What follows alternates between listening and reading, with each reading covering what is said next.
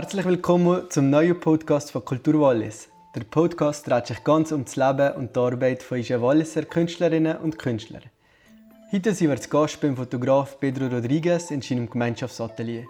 Seit zehn Jahren ist er jetzt als freischaffender Fotograf tätig und er konzentriert sich dabei vor allem auf Reportage, Dokumentar und Werbefotografie. Im Podcast von Kultur Wallis erfahren ihr jetzt mehr über die vielfältigen Projekte von Pedro Rodriguez.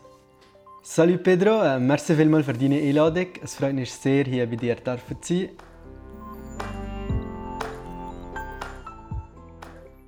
Was ist dir äh, bei den Bildern oder Bildkompositionen wichtig?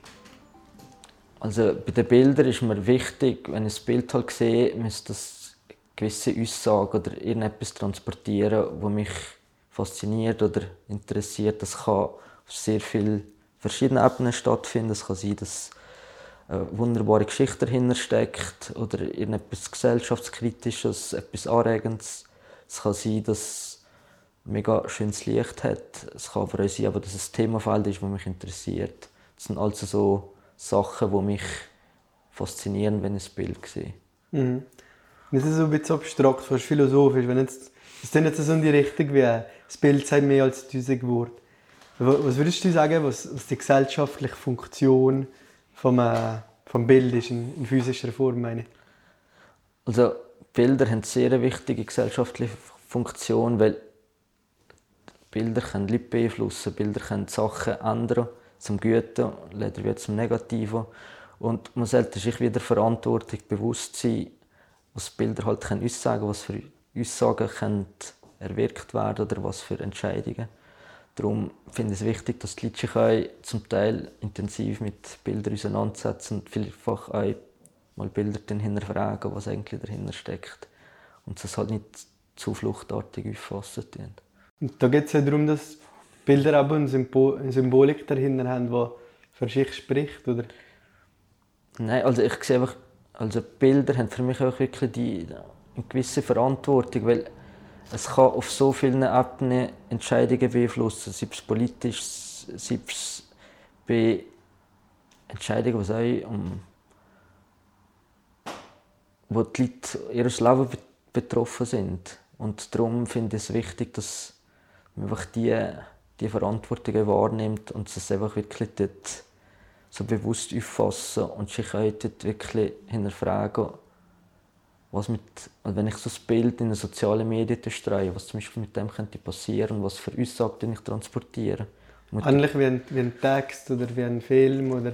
Ja, also ja. ich finde, wenn du ein Bild zeigen tust, kannst du immer wieder Leute beeinflussen in einer Aussage oder in einer Meinung, vor allem in der jetzigen Zeit und das ist noch recht speziell, was halt für Bild, was Bilder können auslesen bei den Leuten. Es kann zu Diskussionen führen, es kann zu Änderungen führen, wie im Positiven oder im Negativen.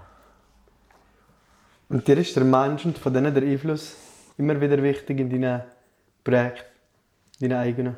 Ja, also mit meinen Projekten ist der Kontakt zum Menschen einfach sehr stark vorhanden, weil ich finde, es ist ähm, ja, die Arbeit mit den Leuten ist ist sehr emotional und das gefällt mir auch. Und man kann, ja, also was mich fasziniert, ist einfach der Austausch. Man hat nachher das Gegenüber, wo man interagieren und ich finde in der Fotografie sehr, sehr persönlich, eine Person, die du zum Teil nicht kennst, der Mühe hat, vor der Kamera zu stehen und dich eigentlich wie sich dir dort öffnen und bereit ist, sich so zu zeigen und durch das entstehen für mich immer wieder recht spannende Projekte. Und wie machst du das, dass die Personen sich öffnen? Was ist deine Strategie? Also, dass sich Personen vor meiner Kamera öffnen, dann ich vielfach einfach Zeit investieren. Und das ist etwas, wo, wo man nicht unterschätzen darf. Ich finde es recht ähm, zum Teil schwierig, wenn man einfach mit der Kamera kommt und sagt, ja, du jetzt mal da stehen und dann machen wir das. Das, das hat für mich nachher einfach zu wenig Tiefe und es wird vielfach auch den Leuten nicht gerecht. Ich habe recht einen hohen Anspruch, dass meine Bilder wirklich den Leuten, die ich begegne, gerecht werden, vor allem auf eine respektvolle Art und Weise äh, dargestellt werden. Als eines von meinen Projekten, das eigentlich noch nicht abgeschlossen ist, habe ich vor zwei Jahren angefangen zu Zermatt. Das heisst Bondia Zermatt. Und durch meine Eltern bin ich eigentlich zu dem Thema gekommen. Also Papa wie die Mama haben recht lange in der Hotellerie geschafft und ich habe dann einfach wieder den Entschluss gefasst, ich wollte mich dem Thema vertieft widmen, weil ich das zwar nur aus der Sicht von meinen Eltern kennt habe, aber es nie wirklich mit ihnen darüber geredet habe und das auch nie wirklich so erlebt habe, wie sie das gesehen haben. Und dann bin ich auf Zermatt gegangen und habe dann das Omnia angefragt, ob ich da die Leute vom Housekeeping fotografieren Und die Idee dahinter war vor allem, das sind Leute, die man einfach nie sieht. Das sind Leute, die im Hintergrund tätig sind. Das sind Leute, die wir, wenn wir in ein Hotel gehen, eigentlich nicht wahrnehmen. Und das ist einfach so eine Selbstverständlichkeit, dass man, wenn man in ein Zimmer reingeht, sieht man, das Zimmer ist tiptop sauber, es ist hergerichtet, aber man hat wirklich kein Gesicht zu dem. Und ich wollte wie Menschen zeigen, wo, wo die wo die Räumlichkeiten tagtäglich wiederherstellen, in dem schönen Glanz, wie wir es erwarten. Und man hat nachher wie ein Gesicht zu, dem, zu der Person, die das macht. Und das ist mir eigentlich recht wichtig, die Leute sichtbar zu machen und vor allem auch eine gewisse Honorierung diesen Leuten entgegenzubringen, die tagtäglich die Arbeit verrichten. Und spannend war alle, es ist, äh, ja, in Zermatt sind sehr, sehr viele Portugiesen tätig im Housekeeping und auch da war so der Faktor, dass die meisten Portugiesisch sind. Für mich, mit meinen portugiesischen Wurzeln, war es halt sehr spannend, mich mit diesen Leuten auseinanderzusetzen. Wie groß ist denn die Konkurrenz im Fotografie-Business? Äh, die Konkurrenz im Fotografie-Business ist jetzt eigentlich recht groß, weil es ist ein Medium, das halt sehr präsent ist. Aber ich sehe es eher als Chance, weil der Bedarf von Fotografie ist halt noch nie so groß wie es jetzt ist. Also es sind sehr viele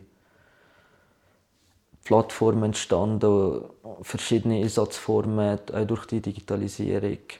Ähm, die Arten von Fotografie, die ich betreibe, sind sehr, sehr unterschiedlich. Also ich sehe mich zum Teil aber als Dienstleister. Ich mache sehr viele Auftragsarbeiten für äh, verschiedene Kunden in der Schweiz und zum Teil im Ausland.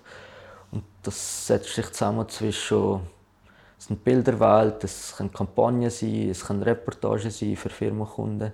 Und auf der anderen Seite habe ich aber meine freien Projekte, wo ich einfach verschiedene Themenfelder aufarbeite. Und die sind sehr, sehr unterschiedlich. Und es, wie ich es umsetze, ist zum Teil recht unterschiedlich und wie ich es präsentiere auch. Es ist in den letzten Jahren ist immer mehr multimedialer geworden. Und wie entstand dein Auftrag in der Regel?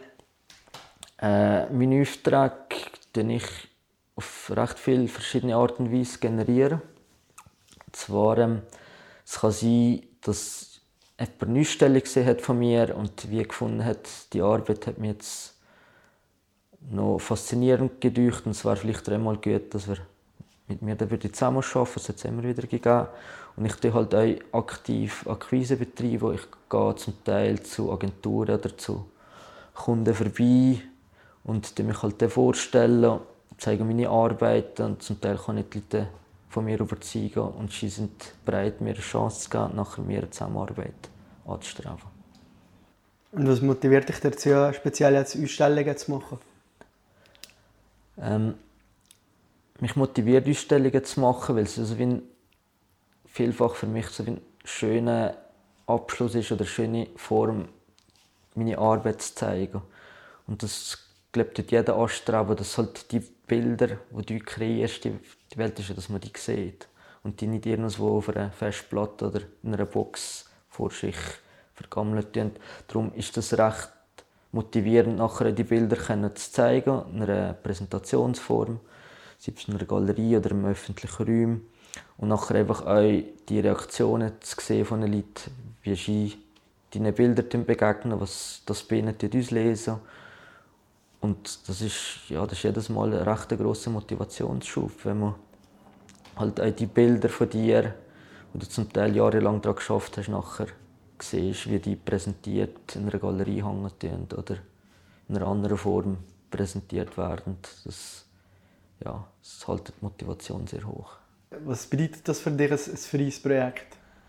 Äh, ein freies Projekt für mich ist einfach, ich kann machen tun, wie ich Welten. Also ich habe eine Idee und die, die verfolgen und die halt die auf meine Art und Weise umsetzen.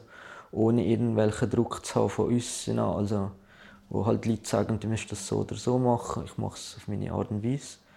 Und es ist einfach, für mich bringt mich meine freien Projekte immer einen Schritt weiter, weil es ist ein Feld, wo man sich kann, hey, auf Experiment einlassen Ich kann Sachen ausprobieren. Und durch das immer wieder neue Erfahrungen sammeln, die ich vielfach in, der, in der Dienstleistungsfotografie kann einbinden kann. Und das ist eigentlich das, was was mich weiterbringt. Nein, also wenn ich freie Projekte realisiere, geht es mir einfach wirklich darum, mich einem Themenfeld zu widmen, das mich persönlich interessiert, das Interesse einfach da ist und wo mich einfach, aber die Auseinandersetzung bringt immer weiter. Also es stehen immer wieder so Erfahrungen, wo, wo du sonst nicht könntest machen, weil das Setting von einem Auftrag ist einfach klar definiert. Mit Auftrag bekommst du den Auftrag und das ist das, was der Kunde von dir erwartet. Und bei diesem freien Projekt ist die Erwartungshaltung anders, weil ich halt dahinter bin und sicher einen hohen Anspruch an die Arbeit habe, aber man auch die Zeit kann die ich will und die ich brauche. Und die freien Projekte, die ich realisiere, die entstehen vielfach über Jahre.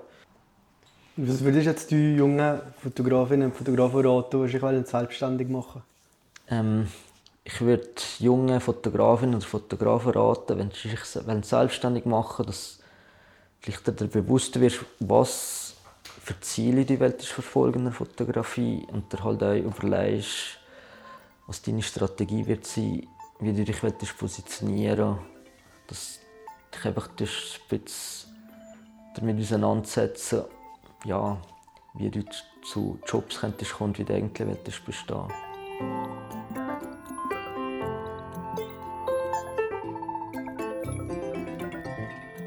Liebe Zuhörerinnen und Zuhörer, wir hoffen sehr, dass auch das Künstlerporträt von Kultur Wallis gefallen und wer noch nicht genug hat, darf gerne in unseren älteren Aufnahmestöber und in zwei Monaten euch schon das nächste Künstlerporträt entdecken.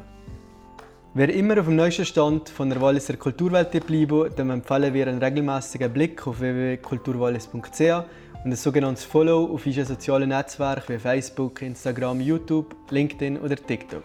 Bleiben am Ball!